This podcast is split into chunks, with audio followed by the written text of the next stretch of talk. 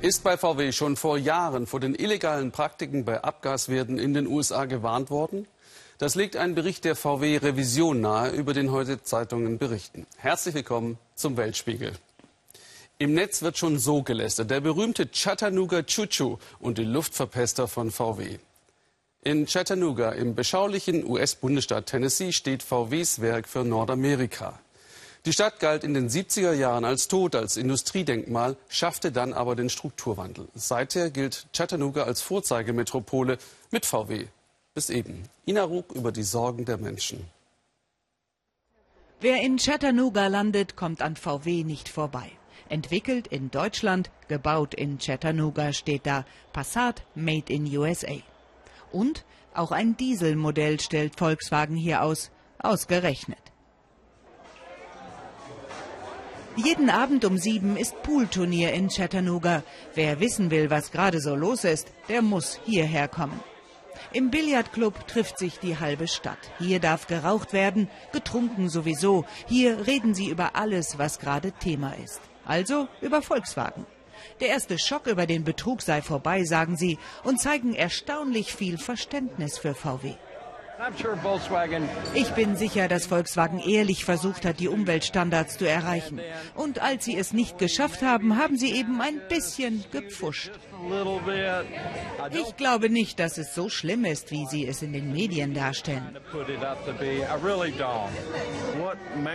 Man muss doch viel eher fragen, warum sie überhaupt pfuschen mussten. Waren die Umweltauflagen zu streng? Auch die anderen Dieselhersteller schaffen es doch kaum, die einzuhalten.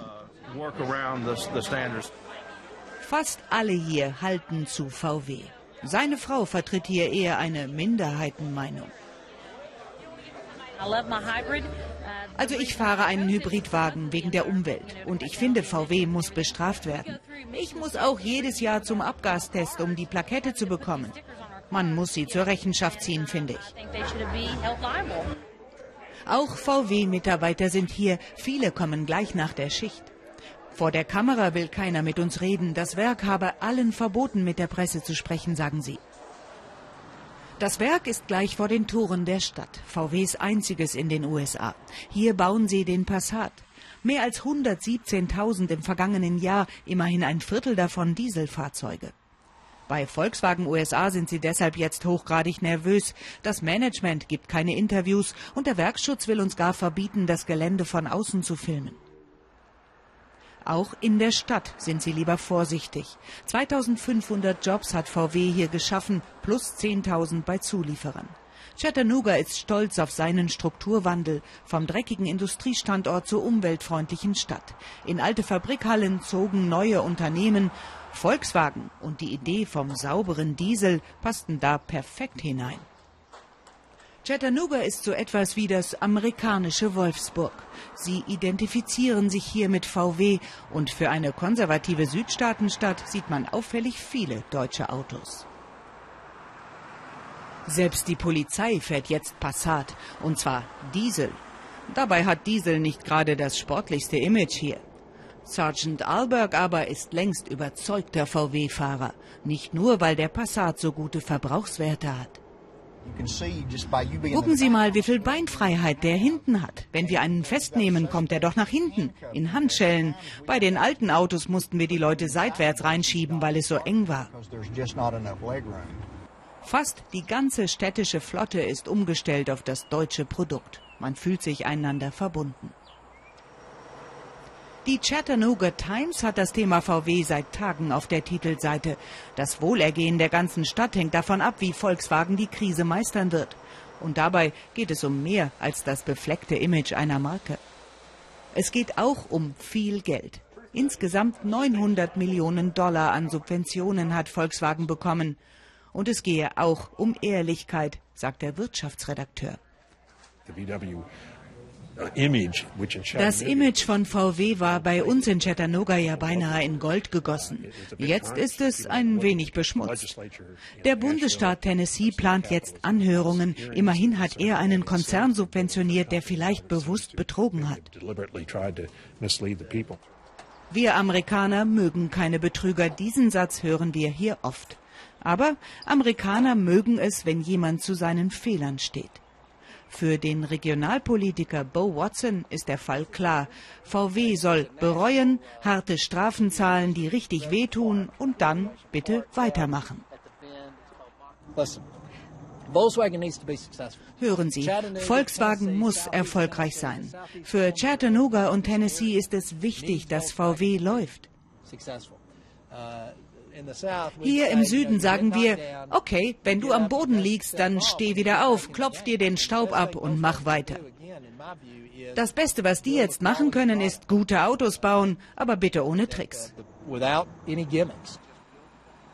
VW ist ein beliebter Arbeitgeber. Auf die ersten 2000 Stellen, erzählt man uns, hätte es gleich 60.000 Bewerber gegeben. Zehn Stunden dauert ein Arbeitstag im Werk, bezahlt wird weit über dem Durchschnitt.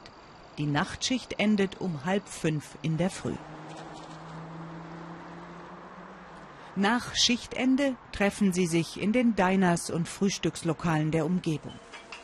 Spiegeleier, Toast und Kaffee gibt es ab 4 Dollar. Die meisten frühstücken hier, damit sie zu Hause niemanden wecken, wenn sie von der Arbeit kommen. Auch diesmal entschuldigen sich die VW-Arbeiter. Keine Interviews. Robert Freeman arbeitet für einen der Zulieferer.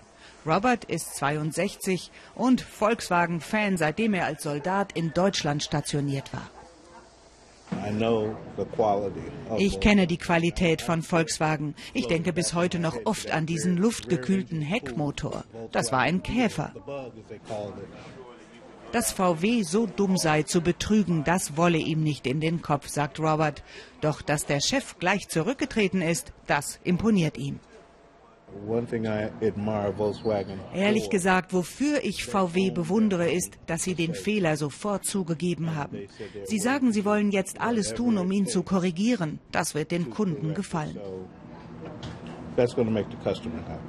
Auf dem Flughafen von Chattanooga ist die erste kleine Korrektur schon zu sehen. Der Werbediesel ist jetzt weg. Jenseits von VW hat der Abgasskandal aber auch Deutschlands Image als Klimaschützer beschädigt. Hohe Ziele von anderen fordern, aber selbst betrügen, wird international gelästert. Und das vor der nächsten Klimaschutzkonferenz in Paris. Danke, VW. Amerika blickt auch sorgenvoll auf die Lage der Flüchtlinge in Nahost. Am Rand der UN-Vollversammlung soll es morgen zu einem Treffen von US-Präsident Obama mit Russlands Präsident Putin kommen, das erste nach langer Eiszeit. Putin rüstet Syriens Assad massiv militärisch auf. Nur mit Assad könne der Krieg beendet werden. Wie reagieren die USA? Und warum nimmt ausgerechnet Amerika, das doch eine moralische Verantwortung eingestanden hat, so wenige Flüchtlinge aus Syrien auf? Stefan Niemann mit einem kritischen Blick auf die amerikanische Syrien-Strategie.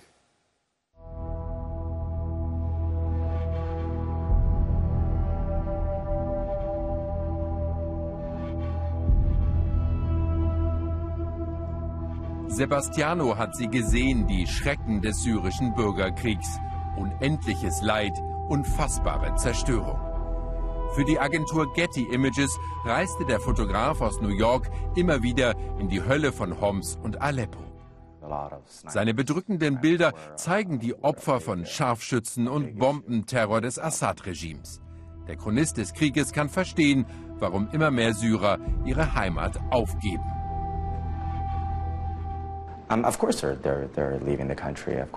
Natürlich verlassen sie das Land und versuchen dem Regime zu entkommen. Wir sehen es doch im Internet. Assads furchtbare Fassbomben, diese dauernden Luftangriffe. Millionen Opfer des blutigen Bürgerkriegs suchen Schutz im Ausland. Die USA haben in diesem Jahr bislang 1500 syrische Flüchtlinge aufgenommen. Uh, ich finde, Amerika sollte mehr Flüchtlinge aufnehmen. Platzmangel ist ja wohl kaum das Problem. Die Ressourcen sind da. Wir sind ein sehr wohlhabendes Land. Die USA könnten problemlos zumindest einen Teil dieser Flüchtlingskrise schultern. Doch Washington wirkt wie gelähmt. Die Supermacht hat scheinbar keine klare Strategie für Syrien-Konflikt und Flüchtlingskrise. Präsident Obama ratlos. Was Europa gerade erlebt, wäre ein Albtraum für Amerika. Das immer noch terrortraumatisierte Land fürchtet solchen Flüchtlingsansturm aus muslimischen Krisenregionen. Es könnten sich Attentäter unter die Asylsuchenden mischen. Die Vereinigten Staaten schotten sich ab. Bis Flüchtlinge einreisen dürfen, müssen sie sich außerhalb der USA sicherheitsüberprüfen lassen, ob in Bagdad, Beirut, Kairo oder einer der anderen weltweiten Dienststellen. Aus Angst vor Terroristen überprüfen die Amerikaner schon in den Flüchtlingslagern Familienhintergrund, Freundeskreis, biometrische Daten. Die meisten Antragsteller werden wiederholt befragt von Beamten des Heimatschutzministeriums und den Geheimdiensten. Bis zu zwei Jahre dauert das. Ein paar Dutzend syrische Flüchtlinge haben es so nach Chicago geschafft. Für sie ist Amerika nun das gelobte Land. Fadi und Fatima waren mit ihren Kindern aus Homs geflohen über den Libanon. Ihr Haus zerbombt, viele Verwandte erschossen. Dennoch wurden sie von den Amerikanern sehr argwöhnisch befragt, fühlten sich oft wie beim Verhör. Die wollten alles wissen, von der Geburt an. Alles über die Familie meines Mannes, alles über meine, warum mein Vater und ein Bruder erschossen wurden und ein weiterer Bruder verhaftet, einfach alles. Im Kongress streiten sie derweil erbittert über Amerikas Syrien-Strategie und über die moralische Verantwortung für die verzweifelten Flüchtlinge. Diese Krise kam ja nicht unerwartet wie ein Erdbeben oder Tornado. Sie ist die vorhersehbare Folge der Führungsunfähigkeit unserer Regierung. Zusätzliche 10.000 syrische Flüchtlinge sollen nun jährlich einreisen dürfen. Mir ist das zu wenig. Ich finde, wir sollten 100.000 Syrer aufnehmen. Das fordern auch Menschenrechtsaktivisten in Chicago, unter ihnen der syrische Arzt Saher. Der Einwanderer war Kommilitone von Assad. In den USA setzt er sich nun für Flüchtlinge ein. Es gehört doch zum Fundament unseres Landes, offen für Einwanderer und Flüchtlinge zu sein, offen für alle, die Freiheit und Schutz suchen. Mit mehr als 4 Milliarden Dollar humanitärer Hilfe lindern die USA seit 2011 das Leid der Syrer. Fast genauso viel verschießt das Pentagon im Kampf gegen den IS-Terror. Doch auch nach 7000 Luftschlägen gegen Stellungen im Irak und in Syrien sind die Islamisten unbesiegt und Assad mordet ungehindert weiter. So mancher Pilot der US-Streitkräfte fragt sich, ob er die richtigen bombardiert. Und nun treten auch noch die Russen auf den Plan. Selbst Amerikas Oberkommandierender tut sich schwer, seinen Soldaten zu erklären, ob Putin nun zum Verbündeten wird. Die gute Nachricht ist, dass Russland wie wir gewalttätigen Extremismus bekämpfen will und den islamischen Staat auch gefährlich findet. Die schlechte Nachricht ist, dass Russland immer noch glaubt, dass sein Partner Assad weiterhin Unterstützung verdient. Assads gefürchtete Fassbomben mit Nägeln und Schrott gefüllt, täglicher Terror gegen das eigene Volk. Doch der Diktator in Damaskus darf sich auch nach vier Jahren Bürgerkrieg sicher fühlen, denn einer hält eisern zu ihm, Wladimir Putin. Genüsslich erläutert Russlands Herrscher ausgerechnet im Exklusivinterview eines US-Senders, dass der Syrien-Konflikt nur mit Assad zu lösen sei. Es gibt keine andere Lösung der Syrien-Krise, als die ja noch funktionierende Regierung zu stärken und ihr im Kampf gegen Terrorismus zu helfen. Gleichzeitig muss man sie drängen, mit der gemäßigten Opposition über Reformen zu reden. Der Getty-Fotograf Sebastiano hat wenig Hoffnung, dass der Bürgerkrieg in Syrien bald endet, ob mit oder ohne die Russen. Den Preis bezahlten wohl weiterhin die Schwachen und Schutzlosen. Sein nächster Einsatz führt den New Yorker in den Irak. Syrien sei zurzeit nur was für Lebensmüde. Präsident Obamas Credo ist es, Kriege beendet zu haben, statt sie zu beginnen. Und damit eröffnet er anderen strategische Spielräume. Bereits vor dem gemeinsamen Treffen schuf Putin heute Fakten.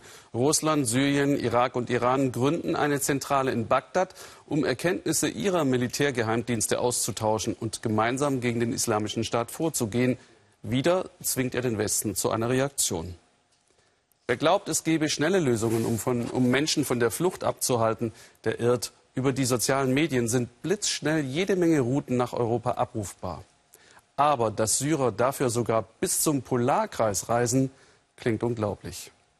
Die Flucht verläuft über Moskau und von dort geht es dann hoch in den Norden nach Murmansk und Nickel rüber nach Kirkenes in Norwegen.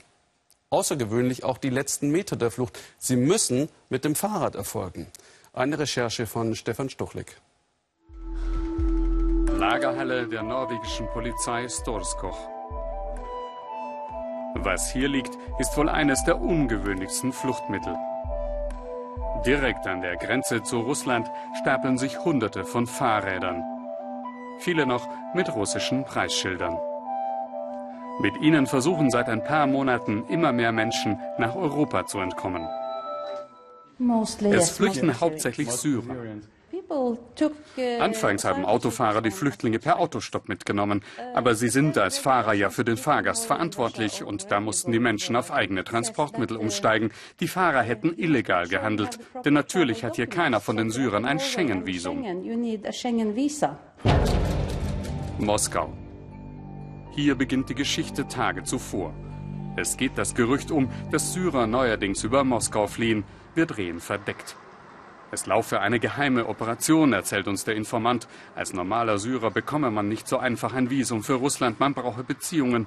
Hunderte hätten sich trotzdem auf den Weg gemacht. Der Fluchtweg sei jenseits des Polarkreises. Wir können es kaum glauben und machen uns selbst auf den Weg. Murmansk, Russlands einziger eisfreier Hafen im Norden. Die Glanzzeit der Stadt scheint lange vorbei. Das Tor zum Polarmeer, 300.000 Einwohner. Von hier aus sollen die Syrer nach Norwegen fliehen, haben sie uns in Moskau erzählt. Aber wo sind sie? Der erste Tipp kommt von einem Taxifahrer. Ja, ich hatte ein paar Mal Syrer hier, die wollten zur Grenze, aber nicht mit mir. Die wollen nicht so viel zahlen, wie ich haben wollte. Er habe gehört, die meisten kämen am Flughafen an. Und zwar mit dem teuren Nachtflug aus Moskau. Wir warten um 2 Uhr morgens. Sind das hier syrische Flüchtlinge? Oder das hier? Nach einem kurzen Gespräch mit ihnen wissen wir, nein, kein Syrer an Bord. Der nächste Flug kommt erst morgens früh. Wir drehen verdeckt nahe der Piste. Und tatsächlich, da kommen sie an. Alles Männer, in Gruppen, zu dritt oder viert. Dann noch einmal zwei in Kapuzen, gut gekleidet. Ja, Syrer, sagt uns später die Grenzpolizei. Wir warten am Ausgang, aber über Stunden verlässt keiner der Syrer den Flughafen. Und wieder bekommen wir von einem Taxifahrer einen Tipp. Er fahre Syrer regelmäßig in ein Hotel in der Stadtmitte. Also fragen wir dort nach. Und erleben die nächste Überraschung. Der Direktor zeigt uns die Zimmer, die seine syrischen Gäste bevorzugen. Luxus. Zumindest für die Verhältnisse in der russischen Provinz. Die wissen genau, was sie wollen, zahlen 200 Euro für unsere Zimmer, die handeln nicht mal, sie übernachten, bestellen ein Taxi zur Grenze und checken aus. Fahrräder kaufen sie dann als nächstes, und zwar in Nickel, der Stadt vor der Grenze, das kommt jetzt sehr oft vor. Und auf der norwegischen Seite der Grenze werfen sie die gebrauchten Fahrräder einfach wieder weg. Wohlhabende Syrer auf der Flucht? Wir machen uns auf den Weg zur Grenze, weit hinter den Polarkreis. Nach zwei Stunden taucht die russische Grenzstadt Nickel auf. Wie der Name sagt, leben die Menschen hier vom Nickelabbau.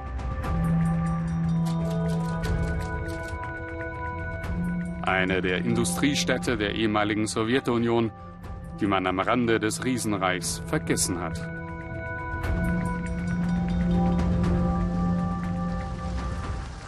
Wer kann sich hier Fahrräder für 200 Euro leisten? Das erklärt uns der strahlende Verkäufer.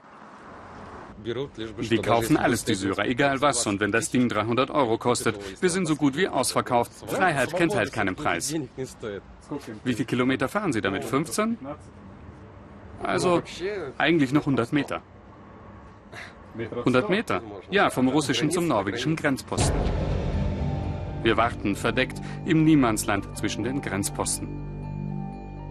Und da kommen sie.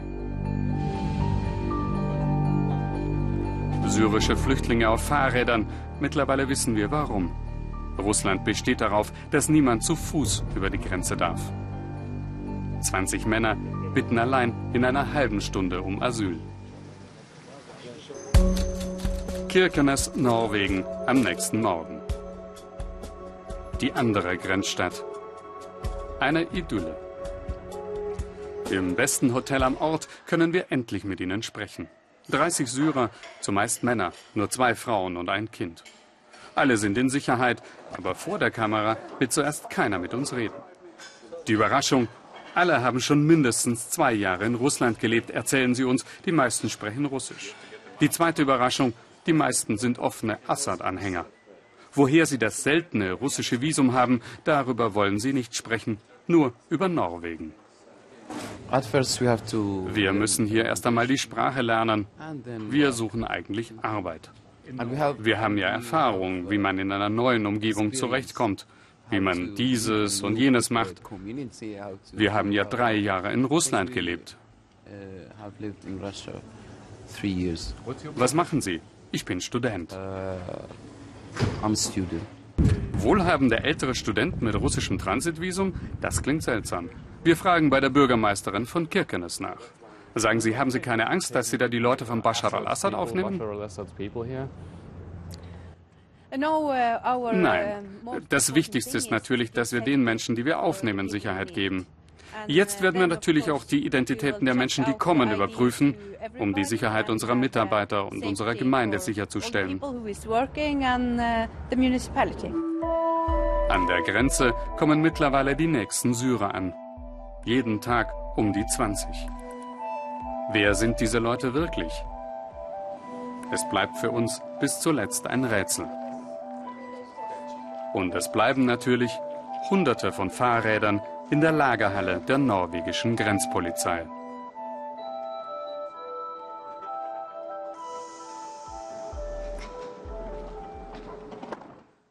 Eine irre Geschichte. In Taiwan, da herrscht Frieden. Und daher sieht der Eingang zum Albert-Kindergarten aus wie überall. Schüchen im Regal.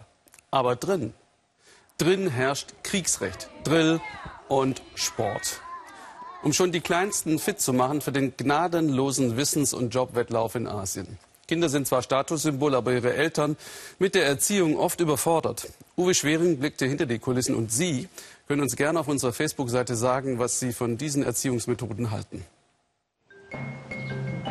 Wo sich die Vorstadt ins Reisfeld frisst, hüpft schon morgens um acht der sechsjährige Bohan gegen sich selbst um die Wette. Aktiv sei er ja schon immer gewesen, seufzen die Eltern, aber auch sehr frech und so unruhig. Zu unserer Zeit war die Erziehung viel strenger, aber auch gut. Bis Ende der 80er galt in Taiwan noch Kriegsrecht. Wir waren braver, hatten aber mehr Biss. Jetzt sind die Kinder zwar lebhafter, aber nur sehr schwer zu belehren. Als Bohan mit vier Jahren Krawall macht und andere Kinder verprügelt, ruft die Mutter ihr Kriegsrecht aus. Sie durchkämmt die Millionenstadt Taichung und stößt auf den Albert-Kindergarten, der so heißt, weil hier alle Kinder mal so schlau werden sollen wie Albert Einstein. Hinterm Zaun führt Fong Yun-i ein strenges Regiment. Die Erziehung in Taiwan ist zu weich. Die meisten Eltern wollen nur, dass ihre Kinder gut essen und Aufsicht haben. Wer meinen Erziehungsstil nicht mag, der kann gern woanders hingehen. Jawohl, alles eine Stilfrage. Weil heute das Fernsehen da ist, kommt der Sonntagsanzug raus, Tarnuniform. Das gefällt Bohan und der Truppe. Und dann wird auch schon zum Angriff getrommelt. Ein bisschen Drill sei frischer Wind fürs Hirn, so die Chefin. So geht das dann, zwei Stunden lang, jeden Morgen. Und Frau Fong sieht, dass es gut ist.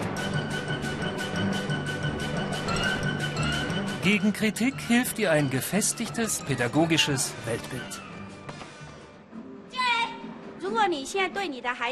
Wer zu nett ist, tut seinem Kind keinen Gefallen. So erlangen Kinder keine Kompetenz, später für sich selbst zu sorgen. Sie leisten dann keinen Beitrag zur Gesellschaft, verschwenden nur ihre Möglichkeiten und die unseres Landes. In seinen ersten Tagen hier hat Bohan nur geheult. Und dann aus Frust die Leiterin geschlagen. Frau Fong sagt, sie habe einfach zurückgeschlagen. Seitdem sei der Junge in der Spur. Ja, mir gefällt es hier. Ich mag den Salto rückwärts und das Spielzeug. Und was möchtest du mal werden? Tierarzt. Ich möchte gern Katzen retten. Fast 4000 Euro im Jahr, das Zehnfache eines staatlichen Kindergartens, kostet hier der Dienst am Kind. Hornhaut, Kratzer, blaue Flecke, geschenkt. Bevor ich hergekommen bin, juckte es sehr an meiner Haut und ich musste viele Medikamente nehmen. Jetzt mache ich viel Sport und es juckt nicht mehr so. 70 Kinder hat Frau Fong unter der Fuchtel und die Warteliste ist lang. Vor der Zwischenmahlzeit wird gebetet. Alles hat Struktur. Es gibt ein taiwanesisches Tee-Ei. Und später nach dem Mittagessen wird der ganze Laden auf Vordermann gebracht. Täglich. Und selbstständig. Da muss man doch tierisch müde sein. Nö. Doch. Mittags kommt das Sandmännchen. Ruhe bitte. Weckruf mit Musik. Chiu Zulin hat in Deutschland Harfe studiert. Jetzt bringt sie ihren Zöglingen die Flötentöne bei. Ich habe nicht viel Zeit. Sie müssen mir zuhören, wenn Sie hier reinkommen. Sie wissen, was Sie zu tun und zu lassen haben. Und wenn Sie nicht spuren, dann schreie ich Sie an. Dazu Englisch, Japanisch, Deutsch und Kunst. Leerlauf, Fehlanzeige. Und die letzte Energie geht dann beim Taiko-Trommeln drauf. Frau Fong managt auch noch den taiwanischen Taiko-Verband und meckern die Nachbarn, wird eben auf Autoreifen geknüppelt. Zum Feierabend dann das Hoppla, milde Mantra der Frau mit Biss. Erziehung heißt viel Liebe und seid Vorbild. Mutter Chiu-Chi versucht's und Bohan hat noch Programm. Fußball, Duschen, Hausaufgaben. Halb zehn ins Bett, 14 Stunden Tag. Kindheit in Taiwan. Die Welt ist eben ein Panoptikum kultureller Eigenheiten, Bräuche und Traditionen. In Indien etwa ist die Zwiebel Grundnahrungsmittel und in Madagaskar gibt es Dörfer, da ist sie verboten. Warum? Sabine Boland klärt auf in unserem Schnappschuss. Entenkonfit mit Schalotten oder vielleicht Fisch mit Frühlingszwiebeln in Tamarindensoße. Lecker. Klar, für diese Rezepte braucht man Zwiebeln. Das Normalste von der Welt. Zwiebeln auf dem Markt kaufen, um sie zum Kochen zu verwenden. Hier in Madagaskar gibt es allerdings Orte, wo Zwiebeln verboten sind. In dem Dorf Antunguna zum Beispiel sind Zwiebeln tabu. Zusammen mit meinem Körbchen mache ich mich auf den Weg, um herauszufinden, was so schlimm an Zwiebeln sein soll. Monsieur Daniel, ein traditioneller Heiler, weiß mehr darüber. Auch er isst keine Zwiebeln. Dass ich sie mitbringe, scheint aber in Ordnung zu sein. Zwiebeln haben wir früher als Waffe gegen böse Geister und unsere Feinde verwendet.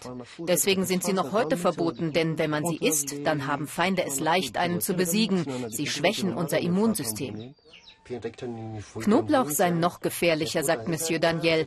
Wird der angebaut, dann droht Hagel die ganze Ernte zu vernichten. Das Ganze geht auf die Zeit der madagassischen Könige zurück. Monsieur Daniel will mir ihren alten Palast zeigen. Mit diesem Stück Holz schützt der Heiler sich vor der bösen Wirkung von Zwiebeln. Und damit mir kein Unglück oben auf dem Berg geschieht, muss ich mein Körbchen unterwegs abstellen.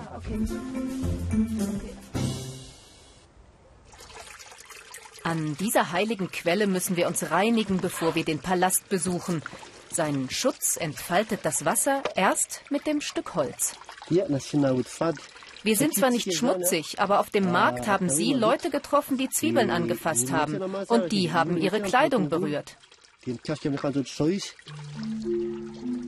Händewaschen reicht aber. Danach scheine ich sauber zu sein. Mitsamt meiner Jacke. In ganz Madagaskar gibt es solche Tabus, sogenannte Fadis. Mal ist es Ziegenfleisch, mal rote Regenschirme und oben auf dem Berg sind Schuhe verboten. Wer ein Fadi verletzt, dem droht Unglück. Ich wurde trotz des Zwiebelkörbchens von Unglück verschont, aber gegessen habe ich an diesem Tag besser mal keine Zwiebeln. Wie bunt die Welt doch ist, jenseits aller Schlagzeilen. Man wird ja das Gefühl nicht los, derzeit löst ein Konflikt den anderen ab und gerät ebenso schnell in Vergessenheit. Sechs Jahre ist das Ende des Bürgerkriegs in Sri Lanka her, einer der längsten und blutigsten weltweit, 26 Jahre. Die tamilischen Befreiungstiger wollten einen unabhängigen Staat im Norden. Sie unterlagen der Mehrheit der Singalesen. Nun sollen die Kriegsverbrechen aufgearbeitet werden. Die Vereinten Nationen fordern ein internationales Sondertribunal. Versöhnung bleibt schwierig. Gabor Hallas auf Spurensuche. Es ist still, zu still. Nicht auszuhalten, sagt Tangavel Satyavati. Hier lacht keiner mehr, hier spricht keiner, aber in ihrem Kopf tobt der Krieg. In jedem Moment. Ihre Lieben sind verschwunden.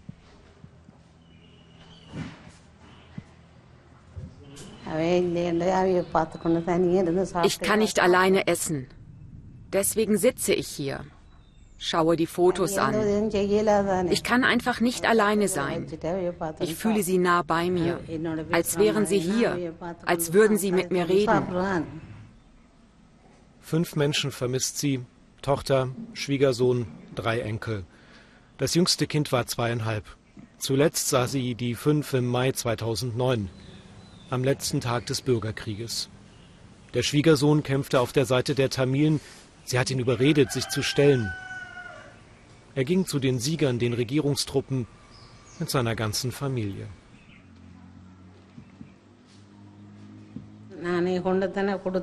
Ich dachte, die werden sie befragen und wieder gehen lassen. Die Soldaten schickten mich raus. Ich habe gewartet, dachte mir dann, vielleicht behalten sie sie ein paar Tage da. Jetzt warte ich schon sechs Jahre.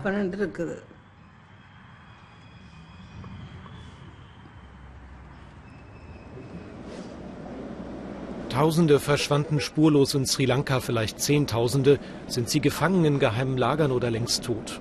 Die Tamilen leben hier im Norden, eine Minderheit in Sri Lanka. Sie wollten einen eigenen Staat. Seit 1983 kämpften sie dafür mit Gewalt. Sie überzogen den Süden mit Terroranschlägen, schickten Selbstmordattentäter, rekrutierten Kindersoldaten.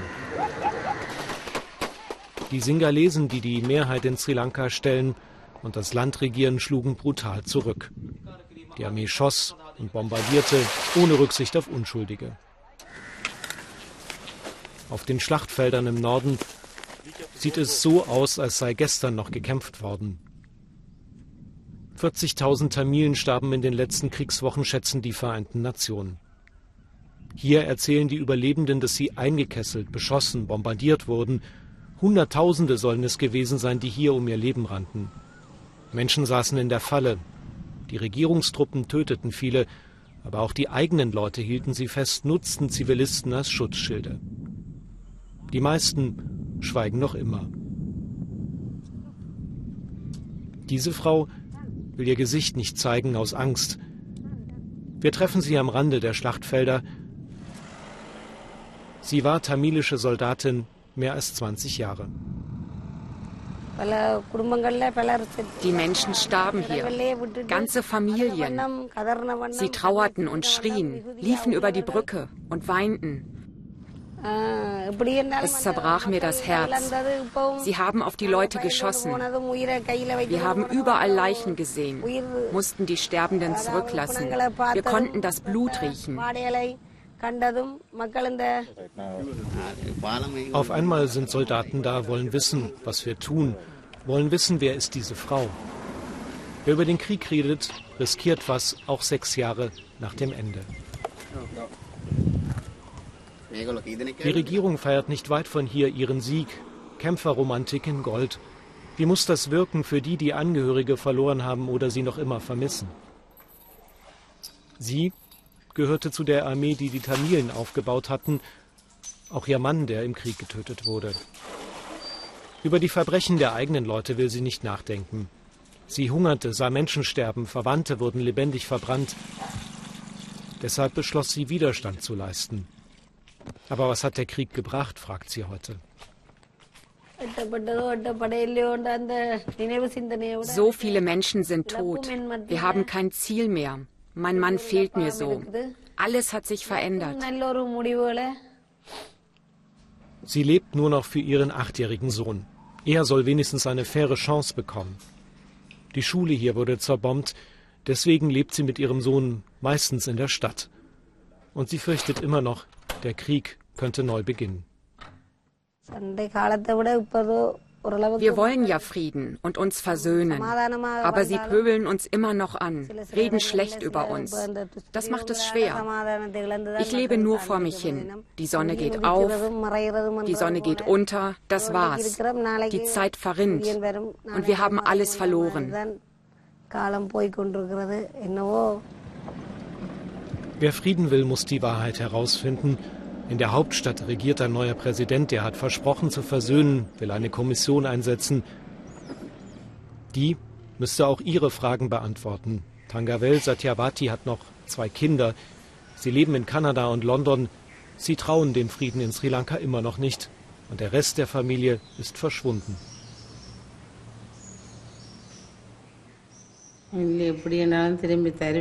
Ich erlaube mir einfach nicht zu glauben, dass ich sie nicht wiedersehe.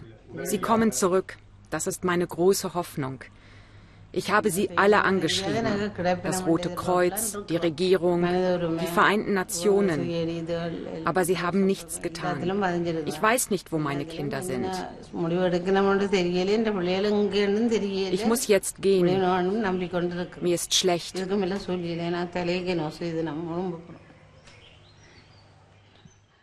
Ob sie je eine Antwort bekommt, wahrscheinlich wird es still bleiben in ihrem Haus. Hinfahren, hinschauen, erzählen, erklären. Dafür gibt es unsere Korrespondentinnen und Korrespondenten und den Weltspiegel. Danke fürs Zuschauen hier oder im Internet. Ich wünsche Ihnen jetzt noch einen interessanten Abend hier im Ersten.